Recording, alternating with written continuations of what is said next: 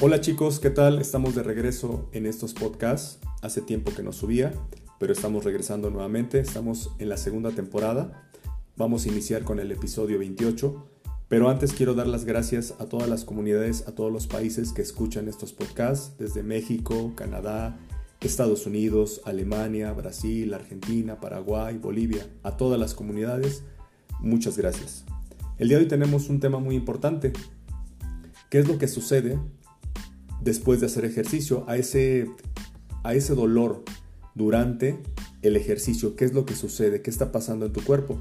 Tal vez muchas veces los instructores no te explican qué es lo que pasa en tu cuerpo. Tú sientes esa quemazón en tus músculos, pero a continuación en este episodio número 28 te los vamos a aclarar. Muy bien, algunos de los síntomas incluyen cuando tú haces ejercicio dolor localizado, y una sensación de ardor o de quemazón, como ustedes le llaman. El dolor y esas molestias generalmente desaparecen unos minutos posteriores después de la sesión de ejercicio que hayan terminado. Ahora, les explico, la causa principal de este tipo de dolor son por las contracciones musculares que realizan, desde una contracción eh, concéntrica, excéntrica y sobre todo isométrica, que es sostenida y prolongada durante el ejercicio.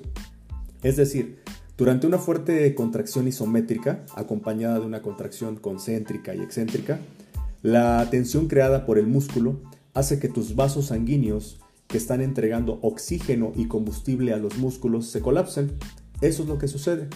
Durante estas contracciones y sobre todo en la isométrica, cuando tú realizas un ejercicio, lo que pasa es que tus músculos colapsan por la falta de oxígeno ¿sí? hacia esos músculos. Ahora, si esta contracción isométrica acompañada de una contracción concéntrica y excéntrica es sostenida, es muy prolongada, el flujo de sangre hacia esos músculos se puede detener totalmente, lo que resulta en una reducción de oxígeno, lo que les mencionaba anteriormente. Ahora, como resultado, nuestros músculos dependen de las vías anaeróbicas para la producción de ATP, que es la principal fuente de energía cuando estás realizando algún ejercicio intenso. Pero aquí hay algo importante, los productos finales de estas vías se acumulan en el músculo conduciendo a una acidosis, así es, una acidosis muscular. Pues bien, explico otro tema que también va de la mano de esto. Tus músculos, nuestros músculos, contienen receptores de dolor que son muy pero muy sensibles a este aumento de acidez. ¿Y qué es lo que va a suceder? Van a producir o se está produciendo que se sienta un dolor localizado y esa sensación de ardor y quemazón que tienes en tu cuerpo. Aquí viene lo importante también.